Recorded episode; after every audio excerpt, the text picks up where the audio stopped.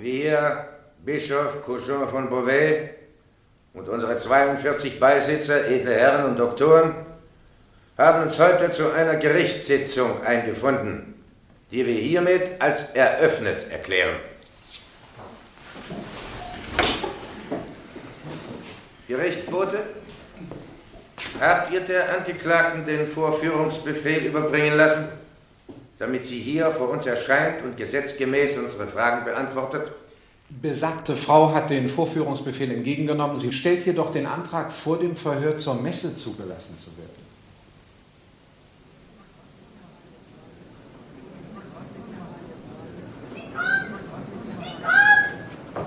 Zurück, zurück! Zurück!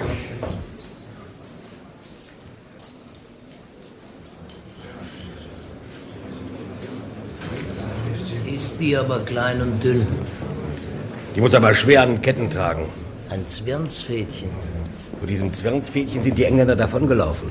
Für dieses Zwirnsfädchen hat der Herzog von Bedford dem Herzog von Luxemburg, dem das Mehl in die Hände fiel, 12.000 Pfund bezahlt. Ja, warum denn? Damit seine Engländer nicht mehr davonlaufen. Sie soll Stimmen und Erscheinungen haben. Das war es? Das sollen die gelehrten Herren dort oben prüfen. Wofür sind sie denn da? Solches Mädel kommt doch gegen so viele gelehrte Herren nicht an. Wozu hat sie sich eingelassen? Warum ist sie nicht daheim geblieben? Weil die Engländer nach Frankreich kamen. Weil die Engländer Frankreich bis zur Loire besetzten. Weil sie das Land ganz schlucken wollen. Weil sie den König abgesetzt haben. Weil dieser König allein zu faul war, sich zu wehren. Das liegt schon daran. Warum hat sie deshalb solche verrückten Einfälle in Männerkleidern vor Soldaten herzurennen? Sie sagt, sie muss das für ihr Land tun. Land? Wieso Land? Ihre Stimmen haben ihr befohlen, solches für ihr Heimatland zu tun. Land. Ist dem Land nicht egal, wer auf dem Apfelschimmel sitzt, der staubig stampft, der Herzog von Bedford oder der Herzog von Orleans? Ist es dem Land nicht egal, in wessen Kehle sein Korn und sein Wein, sein Wildbrett und Obstrot schon abkamen und Zehntel durch die des Herrn von Beauvais oder des Herrn von Gloucester? Immerhin kannst du den Französischen besser Bescheid sagen. Diese englischen Herren verstehen nicht einmal die Flüche.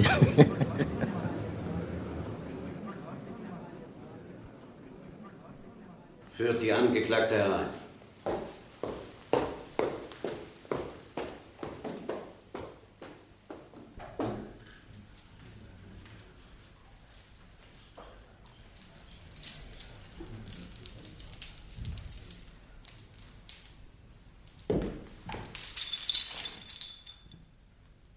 Diese uns soeben vorgeführte Frau, Johanna, im Volke genannte Jungfrau, ist im Bereich unserer Diözese aufgegriffen worden. Unser aller christlicher Herr, der König von England und Frankreich, hat sie uns überantwortet als stark verdächtig der Ketzerei.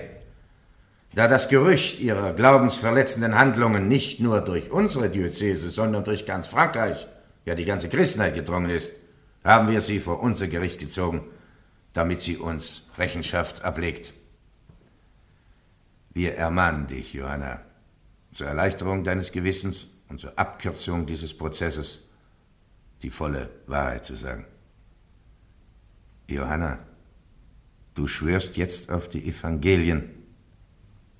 Lege deine beiden Hände auf dieses Buch. Ich weiß ja gar nicht, wonach ihr mich ausfragen wollt. Auf einmal fragt ihr mich nach Sachen aus, die ich nicht sagen will. Nun, nun, du wirst jetzt schwören, in allen Glaubenssachen die Wahrheit zu sagen. Über meine Leute und über meine Heimat und über alles, bevor ich nach Frankreich kam, darüber schwöre ich gern. Über meine Stimmen aber und über meine Offenbarungen, da könnt ihr mir ruhig den Kopf abhauen. Erfahren werdet ihr doch nichts. Schon gut, Johanna. Wir fordern dich einzig und allein auf, in Glaubenssachen die Wahrheit zu sagen. Also, Ich schwöre in Glaubenssachen die Wahrheit zu sagen. Sag deinen Vor- und deinen Nachnamen. Daheim heiße ich Jeannette. In Frankreich Jeanne. Von einem Nachnamen weiß ich nichts. Wo bist du geboren? In Don Remy an der Maas. Wie heißen deine Eltern? Jacques d'Arc und Isabeau. Wie alt bist du? Ich glaube ungefähr 19. Wer hat dich in deinem Glauben unterrichtet? Alles meine Mutter, Vater Unser, Ave Maria und Credo. Nun sag mal das, Vater unser. Gern? Wenn ihr mich zur Messe zulasst. Also nachdem wir, dein Bischof, uns das angehört haben, verbieten wir dir, dein Gefängnis auf irgendeine Weise zu verlassen ohne unsere Erlaubnis. Du machst dich sonst des Ungehorsams gegen die Kirche und somit schwerer Glaubensverletzung schuldig. Das lasse ich mir nicht gefallen. Wenn ich nämlich irgendwie durchwische, kann mich deshalb doch kein Mensch beschuldigen, meinen Glauben verletzt zu haben. Überhaupt, ich beschwere mich, dass ihr mich mit Ketten vollhängt und in Eisen schlagt. Du hast schon manchen Fluchtversuch unternommen. Deshalb wirst du jetzt streng gehalten. Natürlich. Ich wollte und will noch immer von ganzem Herzen durchbrennen. Wie jeder Mensch, den man einsperrt. So. Und eben darum geben wir dir als besondere Wache noch drei gute Männer bei. Nämlich euch, John Gray, John Bevitt und euch, William Talbot. Schwört, dass ihr sie gut bewacht und niemand erlaubt, mit ihr zu reden. Ich schwöre. Ich schwöre. Ich schwöre. Habt ihr gehört? Rein englische Bewachung. Das geht doch etwas zu weit. Besser in Kleinigkeiten nachgeben. Das weiß man noch nicht. Das Mädel ist nicht auf den Kopf gefallen. Herr Jean Beaupère, Professor der Theologischen Fakultät Paris. Wir übertragen euch das weitere Verhör. Ich ermahne dich zuerst nochmals, Johanna, auf meine Fragen nichts als die Wahrheit zu sagen. Fragen könnt ihr mich, was ihr wollt. Antworten werde ich, was ich will. Wenn ihr mich erst richtig kennen tätet, würdet ihr aufatmen, wenn ich recht weit weg wäre. Wie alt warst du, als du von zu Hause fortgingst? Ich kann mich nicht genau erinnern. Hast du irgendein Handwerk gelernt? Im Wäschenähen und Spinnen nehme ich es mit jeder Frau in Rouen auf. Bist du nicht früher schon einmal von daheim fortgegangen? Als der Feind unser Dorf überfiel, sind wir einmal geflohen und dann wiedergekommen. Was hast du so daheim getrieben? Ich daheim. Na, die Hausarbeit habe ich gemacht.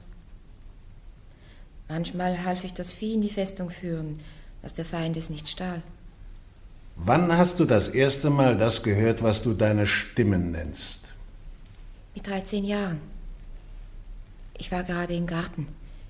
Die Stimme kam schräg hinter mir von der Kirchseite her. Ein großes Licht war bei der Stimme. Wie hast du denn das Licht überhaupt sehen können, wenn es schräg hinter dir war? Dreimal kam die Stimme. Sie sagte mir immerfort dasselbe, ich müsste augenblicklich nach Frankreich. Erlaubt eine Zwischenfrage. In welcher Form ist dir diese Stimme erschienen? Das kriegt ihr nicht aus mir heraus. Haben dich die Stimmen geheißen, die Engländer zu hassen? Seit ich begriff, dass die Stimme für Frankreich war, hasste ich die Engländer. Hattest du früher Offenbarung, dass die Engländer nach Frankreich kämen? Die Stimmen kamen erst seitdem die Engländer in Frankreich sind. Was sagten sie? Ich könnte nicht länger zu Hause herumsitzen. Ich müsste auf und fort. Mein Vater dürfte nichts wissen. Ich müsste hinein nach Frankreich. Da antwortete ich, dass ich ein Mädchen sei. Ich hätte noch nie auf einem Pferd gesessen, ich verstünde nichts vom Krieg. Da setzten mir meine Stimmen furchtbar zu und ließen mir keine Ruhe. Ich säße noch immer nutzlos daheim herum. Ich müsste endlich weg. Nach Vaucouleurs müsste ich zuerst gehen. Die Belagerung von Orléans müsste ich aufheben.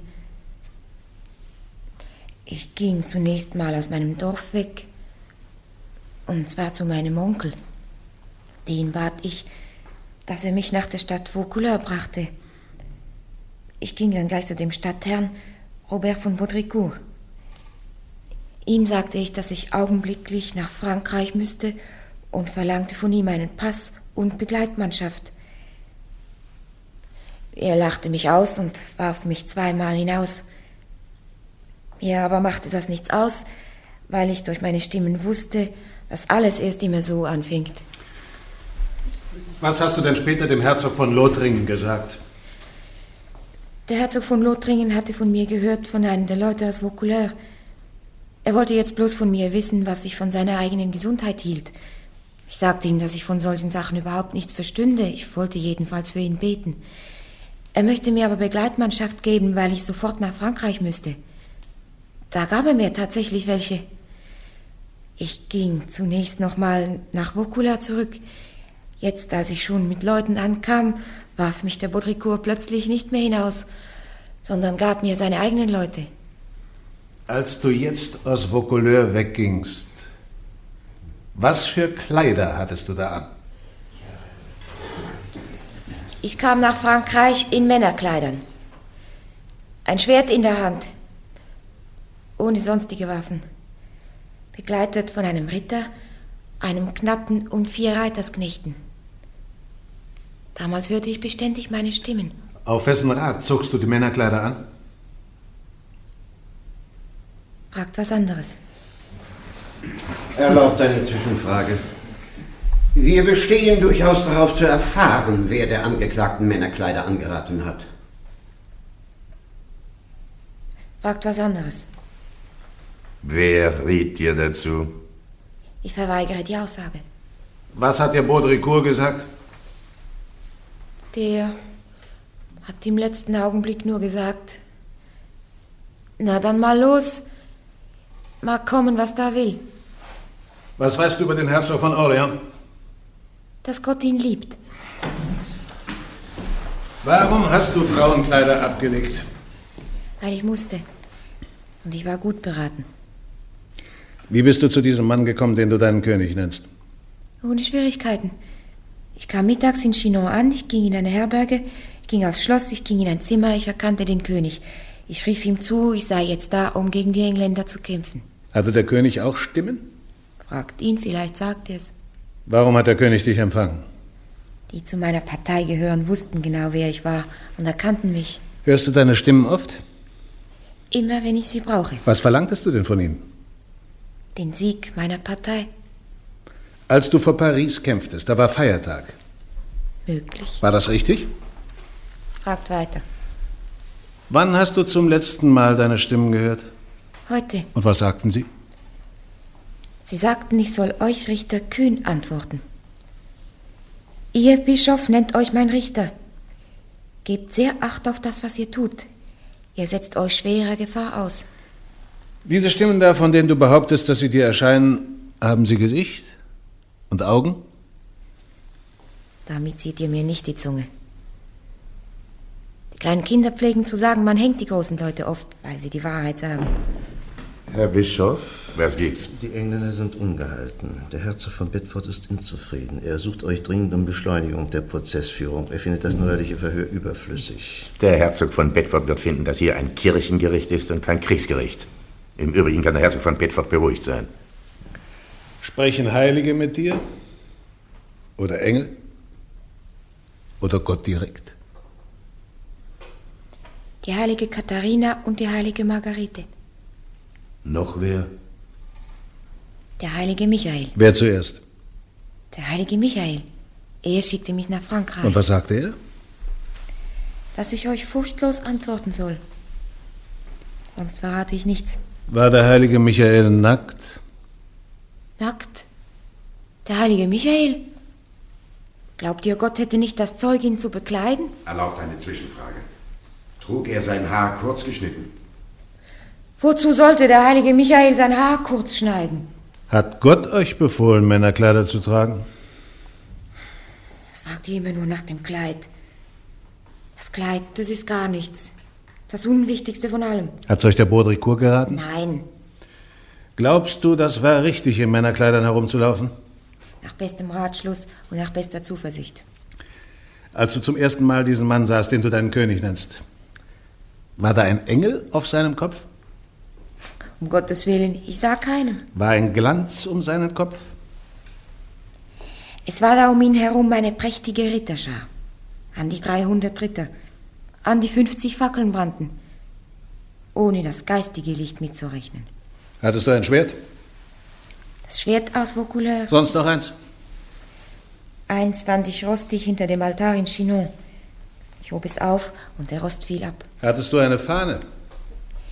Ich hatte eine Standarte. Schneeweiß. Was hattest du lieber? Deine Fahne oder dein Schwert? Viel lieber meine Fahne. Mindestens 40 Mal lieber. Mein Herr, der Herzog von Bedford ersucht den Herrn Bischof dringendst um eine Beschleunigung der Prozessführung. Der Herr Herzog möge doch verstehen, dass dieser Prozess in peinlichster Ordnung vor sich gehen muss. Alle Augen sind auf uns gerichtet. Der Herr Herzog möge doch verstehen, dass hier die Berichterstatter der Welt sind. Vom Konzil zu Basel, von Rom, von allen Kanzleien Europas. Wer trug deine Fahne? Ich selbst. Ich rannte mit ihr voran in den Feind hinein. Ich selbst tötete nie jemand. Erlaubt eine Zwischenfrage. Warst du vielleicht auch nie, wo Engländer getötet wurden? Freilich und ob, was du zahm daher schwatzt. Auf Schlachtfeldern liegen Tote. Wären sie doch daheim geblieben. Wurdest du vor Orléans verwundet? Ich wurde verwundet, als ich die Leiter an die feindliche Bastion stellte. Ich rief aber meinen Leuten zu, sie sollten furchtlos bleiben. Die Belagerung von Orléans sei gebrochen. Warum hast du nicht mit dem Feind verhandelt? Meine Partei ließ den Engländern sagen, kein Aufschub sei ihnen bewilligt, keine Frist sei ihnen gewährt. Abziehen sollten sie mit ihren Pferden, sofort auf die Minute. Ich selbst rief ihnen zu, sie sollten räumen, wie sie sind, im bloßen Hemd, nichts davon tragen als das nackte Leben. Was glaubst du, wird deiner Partei künftig hin geschehen? Sieg wie noch nie. Das letzte Stück Boden werden die Engländer in Frankreich verlieren. Kein einziger wird hier bleiben. Wieso weißt du das? So gewiss hier vor mir steht. Glaubst du, dass Gott die Engländer hasst? Ob Gott die Engländer hasst oder liebt, oder was er mit ihren Seelen vorhat, darüber weiß ich nichts. Ich weiß nur, dass sie alle aus Frankreich hinausgejagt werden. Bis auf die, die hier zu Land umkommen. Hast du die Sakramente auch in Männerkleidern empfangen? Unbewaffnet in Männerkleidern. Warum seid ihr von Paris zurückgeschlagen worden? Warum habt ihr die Stadt nicht genommen, da Gott es doch wollte? Wer sagt euch das? Das wollten die Offiziere. Ich gab ihnen leider nach, anstatt tiefer nach Frankreich einzurücken. Warst du lange im Turm Beaurevoir gefangen? Vier Monate. Als ich hörte, ich sei an die Engländer verkauft und sie kämen, um mich abzuführen, da war ich sehr darnieder. Da rieten mir meine Stimmen, spring. Ich fürchtete mich zuerst. Dann aber aus größerer Furcht vor den Engländern bezwang ich mich und sprang. Hast du damals nicht gesagt, dir sei es lieber zu sterben, als in die Hände der Engländer zu fallen? Gewiss bin ich lieber in den Händen Gottes als in den Händen der Engländer. Genug für heute. Nachdem wir solches gehört und zu Protokoll gegeben haben, erklären wir die heutige Sitzung für geschlossen. Führt die Angeklagte in ihr Gefängnis.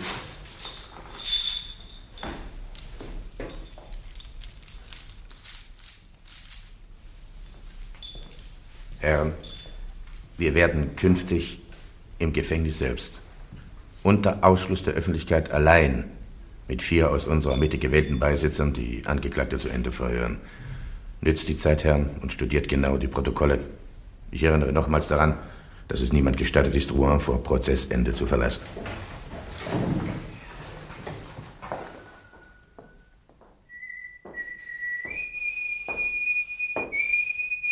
Johanna, Was wollt ihr denn? ich bin es, die heilige Katharina. Ein sehr tapferer Soldat bist du. Ich bin es, die heilige Margarete. Saukerl bist du. Halt's Maul. Ich bin's, der heilige Michael. Au, so ein Aas. Hat er dich so geweckt, der heilige Michael? Hat er dich so gefasst? Was geht denn hier vor? Halt! Hier darf niemand rein. Strenges Verbot. Ich bin durch den Bischof bestellt. Ich leite hier das gesamte Verhör. Hier ist mein Ausweis. Jean de La Fontaine, Doktor im kanonischen Recht.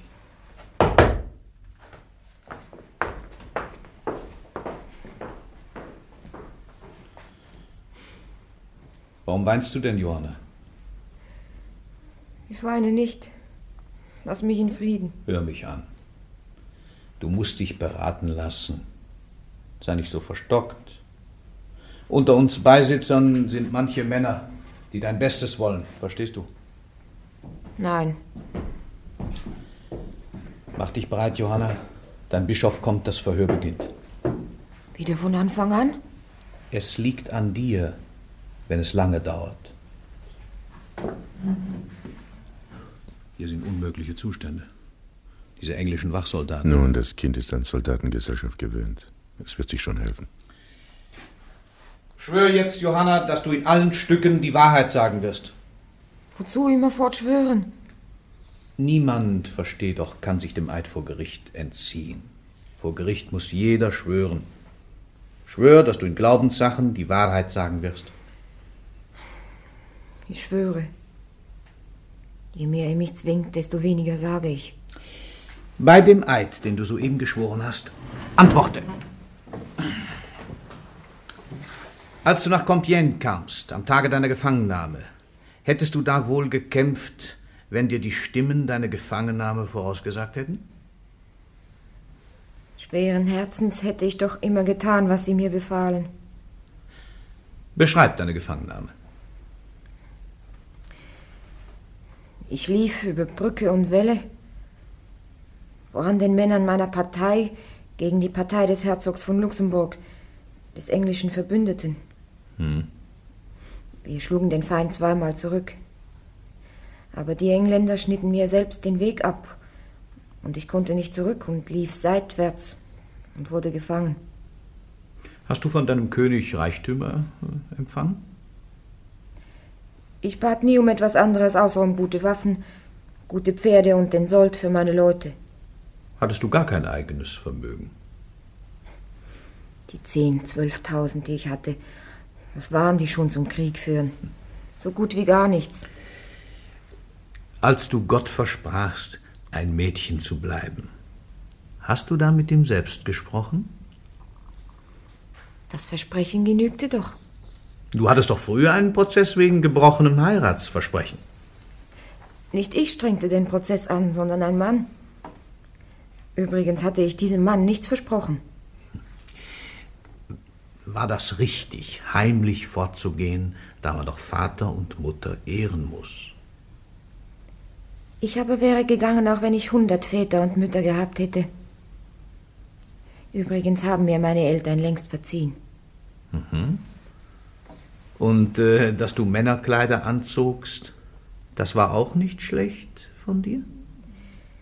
Gut für mein Land war alles, was ich bis zu meiner Gefangennahme tat. Hast du auch heute wieder die Stimmen gehört? Ja. Und sie hat mir wieder eingeprägt, dass ich bei diesem Prozess meinen Richtern so kühn wie möglich antworte. Als du aus deinem Turm heruntersprangst, wolltest du dich töten. Wie? Nein, sondern fliehen. Übrigens, wenn ich auch noch nach Paris soll zu demselben Verhör, gebt mir ein Duplikat meines Verhörs, dass ich dort meine Antworten vorlegen kann. Nicht noch einmal mit denselben Fragen gequält werde.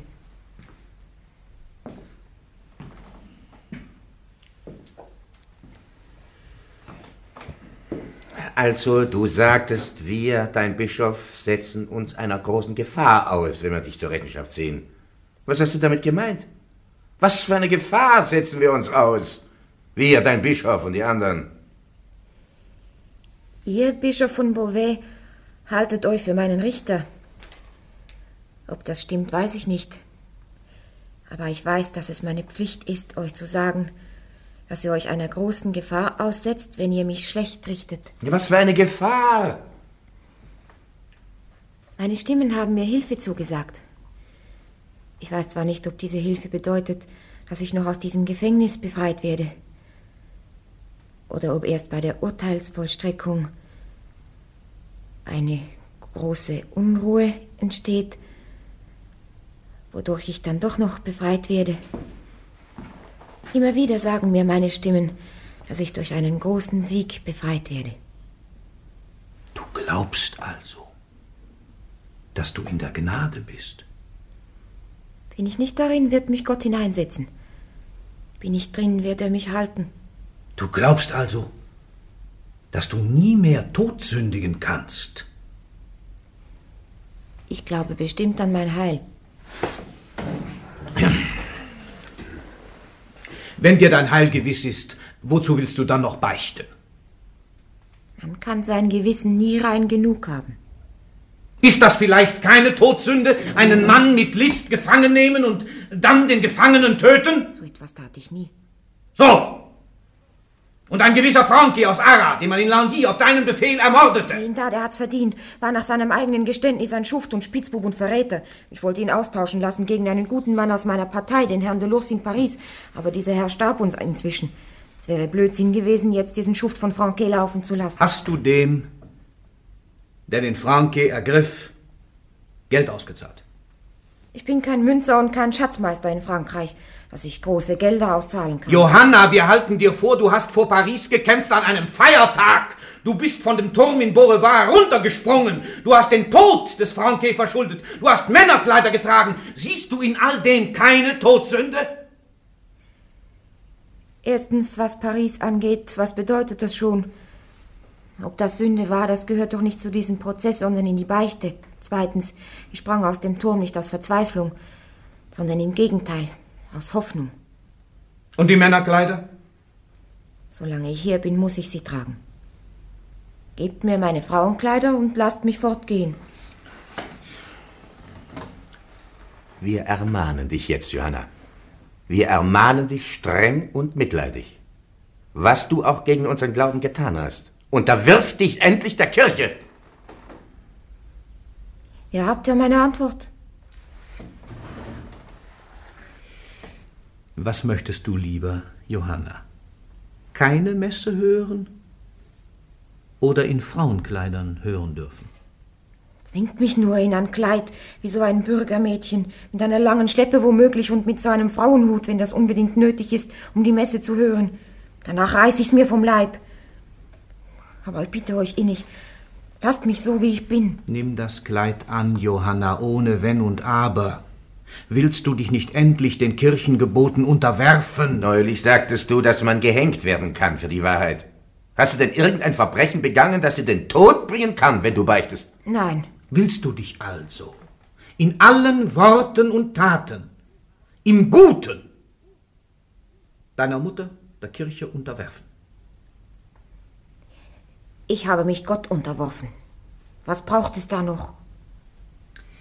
Du musst wissen, Johanna, wir unterscheiden die triumphierende Kirche von der kämpfenden Kirche. Die triumphierende Kirche, das ist Gott und seine Heiligen und alle erlösten Seelen. Die kämpfende, das ist unser heiliger Vater. Die Kardinäle, Prälaten, Bischöfe, Pfarrer, alle Christen. Die Kirche auf Erden versammelt, vom heiligen Gott geleitet, ist unfehlbar. Willst du dich ihr unterwerfen? Ich will jetzt überhaupt nichts mehr antworten. Liest alle meine früheren Antworten im Protokoll nach. Und dann noch eins. Gebt mir Frauenkleider, dass ich zu meiner Mutter zurück kann. Dann will ich sie anziehen und heimgehen. Und nachdem wir das alles gehört haben, meine Herren, schließen wir für heute das Verhör und übergeben die Protokolle dem Gericht zur Fertigstellung der Anklageakte.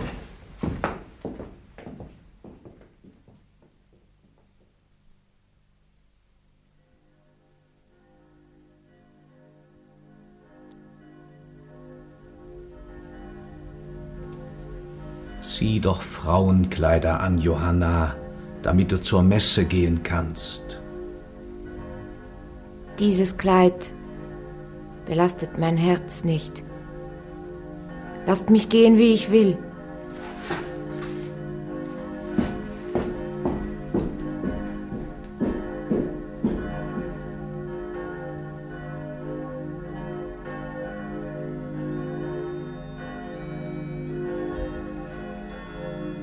Sind die Leute lustig? Weil Feiertag ist, warum sollen die Leute dann nicht lustig sein? Ja.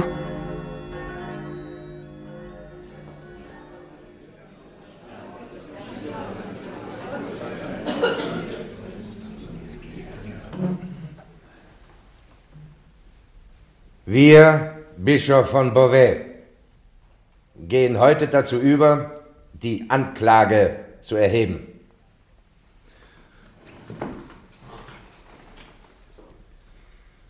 Alle hier anwesenden kirchlichen Würdenträger, gewissenhafte Gelehrte und edle Herren, alle erfahren im kirchlichen und zivilen Recht, wollen gegen dich, Johanna, in aller Milde und Mäßigung verfahren, ohne jedes Gelüst nach Rache oder Züchtigung. Einzig und allein bedacht auf dein Heil und deine Belehrung.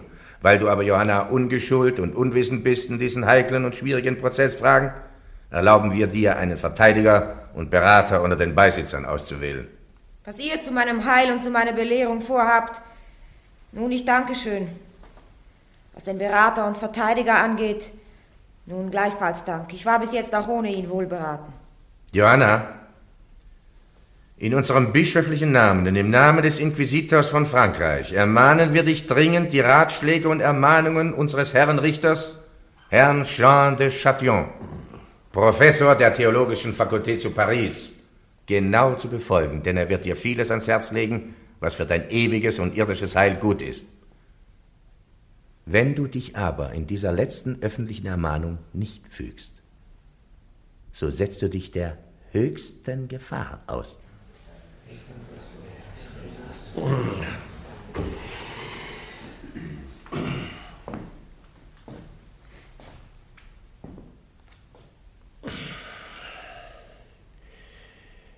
Johanna, durch diese öffentliche Ermahnung versuchen wir, erfahrene und wissende Doktoren und Herren, zum letzten Mal deinen Körper und deine Seele zu retten. Lest erst mal eure Rede herunter, dann will ich antworten. Sonst hast du nichts zu sagen? Lest erst die Anklageakten. Deine Handlungen und Taten, Johanna, sind von uns aufs gewissenhafteste geprüft worden. Wir haben schwere Verfehlungen gefunden. Wir werden voll Mitleid für dein Heil verfahren, wenn du bereust. Wenn du dir aber in deinem Hochmut einbildest, dass du von unserem Glauben mehr verstehst als wir Doktoren und Gelehrte, so setzt du dich großer Gefahr aus. Auf all dies habe ich längst ausführlich geantwortet. Willst du damit sagen, dass du uns, deine irdischen, von der Kirche bestimmten Richter nicht anerkennst? Eben dies.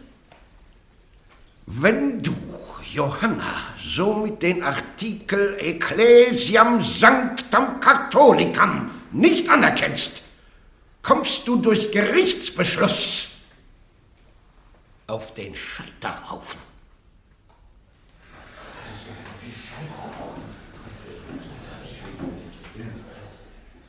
Auch im Feuer kann ich nichts anderes sagen. Willst du dich dem Papst unterwerfen?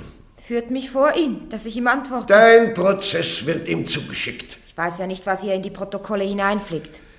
Ich frage dich nochmals, Johanna, willst du dich der Kirche unterwerfen? Was ist das überhaupt, Kirche? Nein, euren Richtern hier unterwerfe ich mich nicht.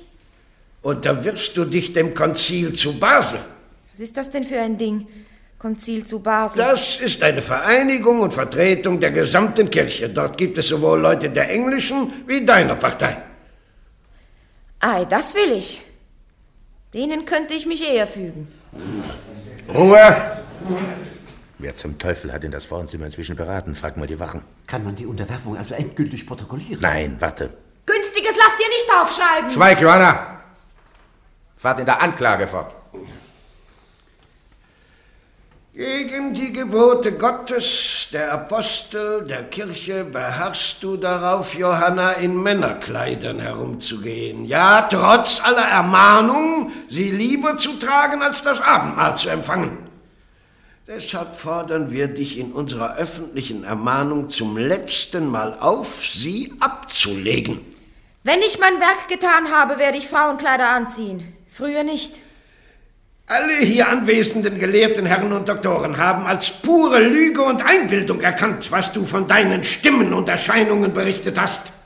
Ohne auf unsere Belehrungen zu hören, hast du dich in deinem Hochmut für würdig befunden, von Gott selbst direkt Stimmen und Eingebungen zu empfangen.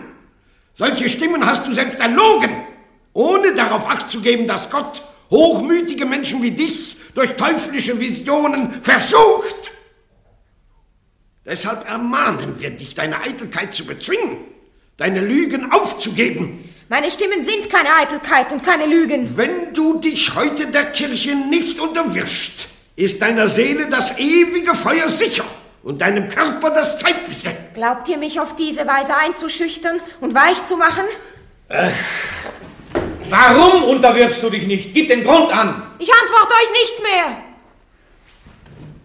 Da du, Johanna, unseren Ermahnungen unzugänglich bist und die Wahrheit weiterleugnest, sind wir gezwungen, dich der Folter zu unterziehen.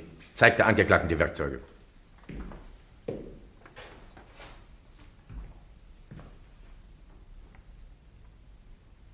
Antworte doch, Johanna, unterwirf dich doch. Gib doch nach, Mädchen, du nützt niemand. Zeig dir die Werkzeuge.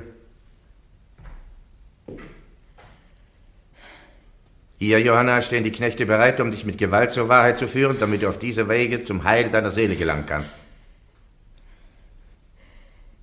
Wenn ihr mit diesem Zeug meine Glieder in Stücke brecht und meine Seele aus meinem armen Fleisch herauszwingt, sage ich euch auch nichts anderes. Und wenn ich doch etwas anderes sagen sollte, dann sage ich ganz gewiss nachher, dass es mir mit Gewalt erpresst wurde. Soll man? Ach, ersparen wir sie. In Anbetracht der völligen Herzenshärte dieser Frau und der Art und Weise ihrer Antworten fürchten wir, Richter, dass die Folter ihr nichts mehr nützen wird und wir daher ihrer Anwendung entraten können.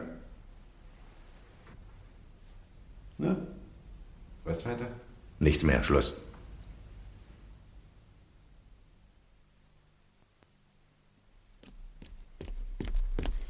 Das Gutachten der Pariser Fakultät ist eingetroffen. Holz für den Scheiterhaufen. Vernichtend für die Angeklagte. Schismatisch und heretisch. In zwölf Punkten. Es soll aber auch ein Gutachten angekommen sein vom alten Gerson. Günstig für die Angeklagte. Hm, Der hat doch nichts mehr zu sagen. Hm, immerhin war dieser Mann Jahrzehnte der berühmteste Kopf Europas. Der Dekan der Pariser Fakultät. Bei allen Kirchenprozessen gab sein Gutachten den Ausschlag. Er hält es mit der Johanna, weil es ihre Partei ist. Die Engländer haben ihn von seinem Lehrstuhl gejagt. so ein Fuchs. Damals auf dem Konzil zu Konstanz hatte den alten Johann Hus ganz hübsch nach seinem Gutachten schmoren lassen. Die Anklagepunkte waren aber genau dieselben wie heute. Doch war Johann Hus ein gelehrter Mann. Er war den Gerichten gewachsen. Er wusste, worum es ging und hielt seinen Kopf hin. Das Mädel ist ahnungslos. Dem Gerson gefällt das, weil das Kind aus dem Volke ist. Armes Mädel. Er stichelte immer gern nach oben. Er predigte immer gern gegen die Korruption und gegen die bezahlten Ämter und gegen die Pracht der Bischöfe. Er schielte immer mit einem Auge nach dem Volk, nach der Masse der Gläubigen. Hm, Eine alte Tour. Wozu hat er denn den Hus verbrannt? Gerson wollte den Laden reinigen. Hus wollte den ganzen Laden mit Stumpf und Stiel ausrotten. Wird man sie sehen können? Wird man sie berühren können? Was soll die Absperrung? Was lachen die englischen Soldaten? Ja, die riechen schon den Braten. Wird das Urteil heute vollzogen? Haut den Engländern eins in die Fresse! Die sind die längste Zeit hier gewesen, wie es auch mit dem Mädchen ausgeht. Johanna, liebste Schwester. Es ist höchste Zeit, nun beim Prozessende noch einmal alles abzuwägen. Obwohl wir dir schon etliche Male mit großer Güte deine Verirrungen vorgehalten haben, hältst du doch bis jetzt hartnäckig an ihnen fest. Lass es doch nicht zum Schlimmsten kommen. Weise vielmehr alle Versuchungen in jeder Gestalt endgültig von dir. Habt ihr verstanden? Wenn dir auch Stimmen wirklich erschienen sind, teure Schwester, füge dich der Meinung der Universität Paris, die alle deine Stimmen als Einbildung und Unsinn erklärt hat.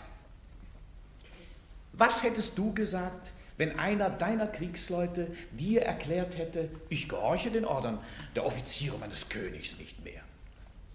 Was kannst du von dir selbst halten, da du den Eingesetzten deiner Kirche Er nicht mehr schön gehorchst? Honig ums Maul. Gib deinen Widerstand auf, liebe Schwester. denn deine Seele wird sonst ewige Qualen erleiden. Und ich fürchte auch sehr für dein Leben. Unterwirf dich also. Ich bitte dich innig, damit wir Seele und Körper. Die lässt sich nicht einschmieren, die hält den Hals gerade. Wenn man auch jetzt das Feuer ansteckt und das Holz brennt und der Henker facht es an, auch dann will ich nichts anderes sagen. Johanna, du wirst jetzt auf deinen Richtplatz geführt. Gib deine Sache endlich, ich bitte dich zum letzten Mal, der Kirche und deinen Richtern an. Wie fein sie dort sitzt. Halt das Kind hoch. Sie ist klein zwischen den Männern. Was für ein prächtiges Gericht. Englische Offiziere, Kardinäle und Seht Bischöfe. mal, den Herzog von Bedford. Er lacht und freut sich. Er hat seine 12.000 nicht umsonst ausgegeben. Warum hat der Mann dort eine Fackel? Es ist doch Tag. Das ist der Henker. Der hält die Fackel bereit, um den Scheiterhaufen anzustecken.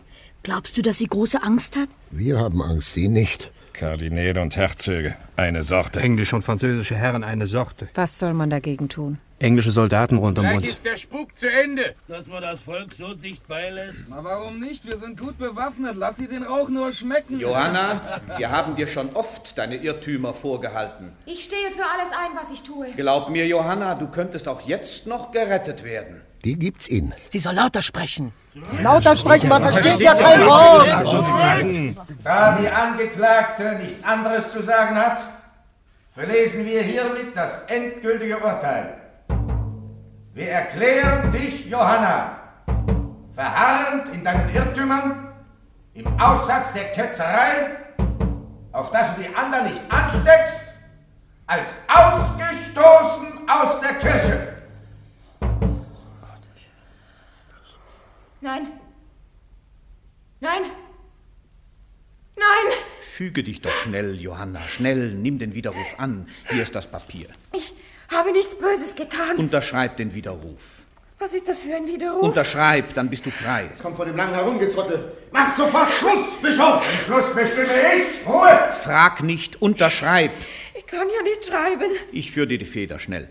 Du wirst sonst verbrannt.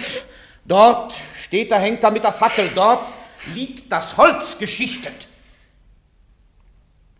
Ich will unterschreiben. Sie hat widerrufen. Widerrufen. Sie hat widerrufen. Hat widerrufen. Sehr unfair. Einschnitt hat sie aus der Affäre gezogen. Der Bettwort sich freuen.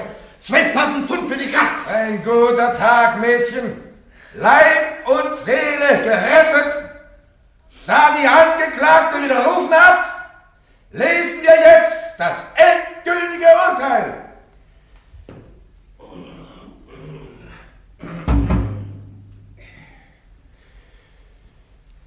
Nachdem du, Johanna, mehrmals geduldig von uns ermahnt wurdest, hast du endlich mit offenem Munde deine Irrtümer widerrufen und bist öffentlich von ihnen abgerückt. Deshalb wirst du wieder in die Kirche aufgenommen. Da du dich aber gleichwohl aufs Schwerste gegen Gott und Kirche vergangen hast, wirst du zu lebenslänglichem Kerker verurteilt, zum Brot des Schmerzes, zum Weib der Tränen, aber immer unseres Mitleids gewärtig. Dieses ist der endgültige Gerichtsbeschluss. Führt die Angeklagte ins Gefängnis zurück und gebt ihr Frauenkleider. Ist jetzt schon Schluss? War das alles? Na, sie hat widerrufen. Gehen wir rein. Sie ist durchgewischt. Na, wir kriegen sie noch.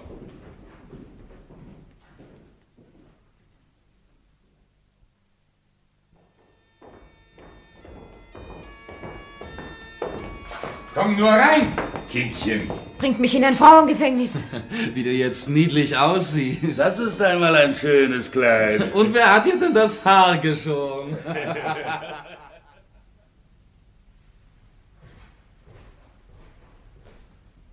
Mein Bischof. Hm? In den Straßen ist eine große Unruhe. Das Volk zieht sich am Hafen zusammen. Es prügelt sich mit den englischen Matrosen. Verschiedene Wachposten sind überfallen worden. Die Engländer verlangen Genugtuung. Ich kann mich nicht auch noch um Raufereien kümmern.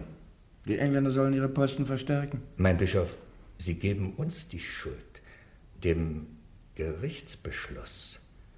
Der Herzog von Bedford ist krank vor Wut. Der Herzog von Bedford hat Ärzte genug. Außerdem war er schon vorher leberkrank. Das macht seine Lebensweise. Mein Bischof, meine Herren, etwas Böses ist geschehen. Das Mädchen hat wieder Männerkleidung angezogen. Das wird den Herzog von Bedford schnell gesund machen. Jetzt ist das Mädchen verloren.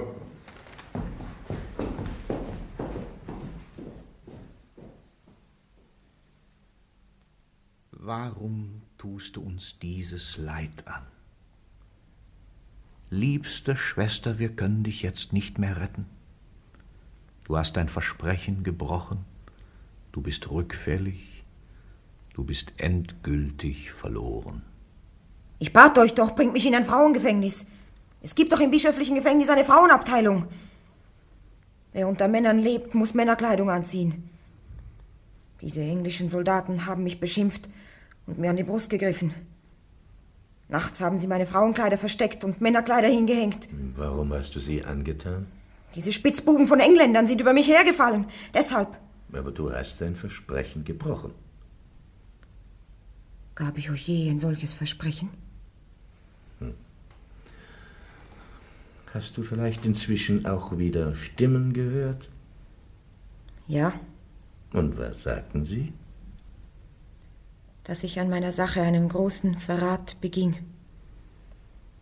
Ich widerrief nur aus Angst vor dem Feuer, Aber du hast doch vor allem Volk widerrufen.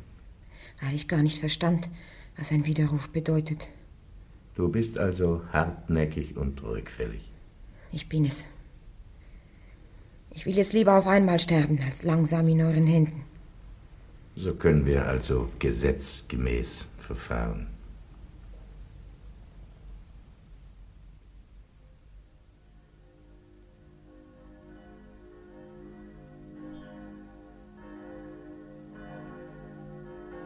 Johanna, der Bischof von Beauvais schickt mich, um dich auf deinen Tod vorzubereiten.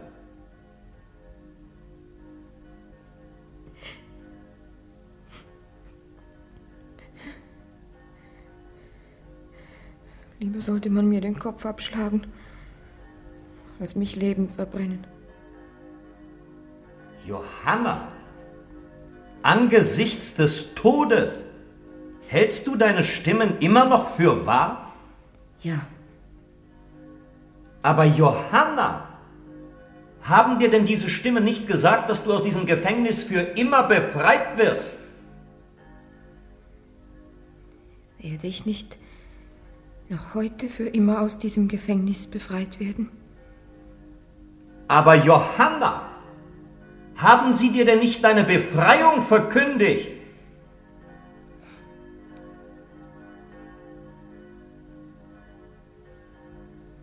Bin ich nicht befreit von der Todesangst? Bin ich nicht befreit von der Angst vor den Machthabern?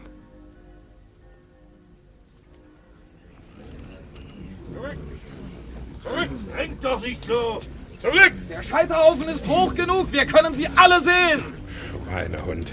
Der Scheiterhaufen ist hoch genug, damit sie lang leiden muss. Der Henker kann nicht an sie heran. Zurück! Zurück! Zurück! Der Karren! Sie kommt! Die Kirche kann dich nicht länger verteidigen. Nochmal dieselbe Orgel.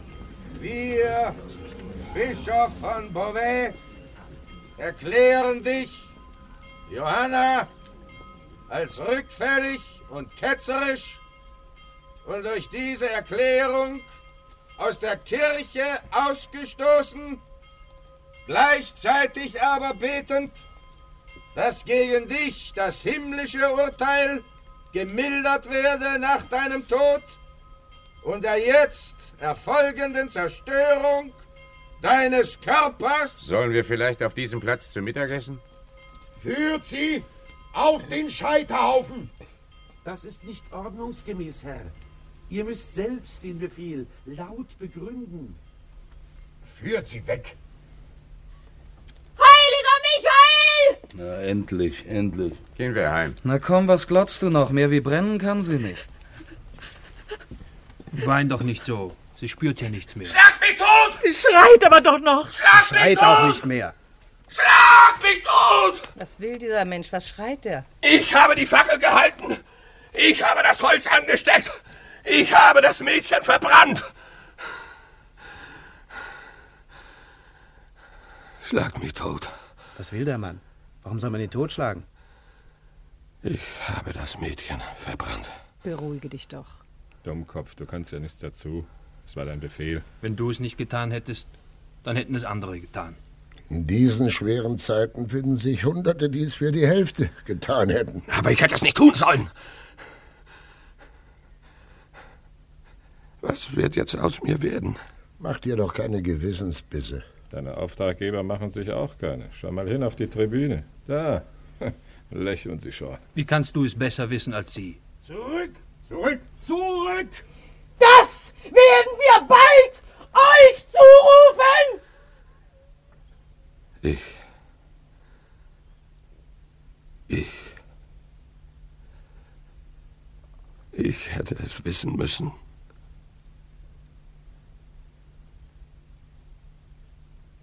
Ich hätte es wissen müssen.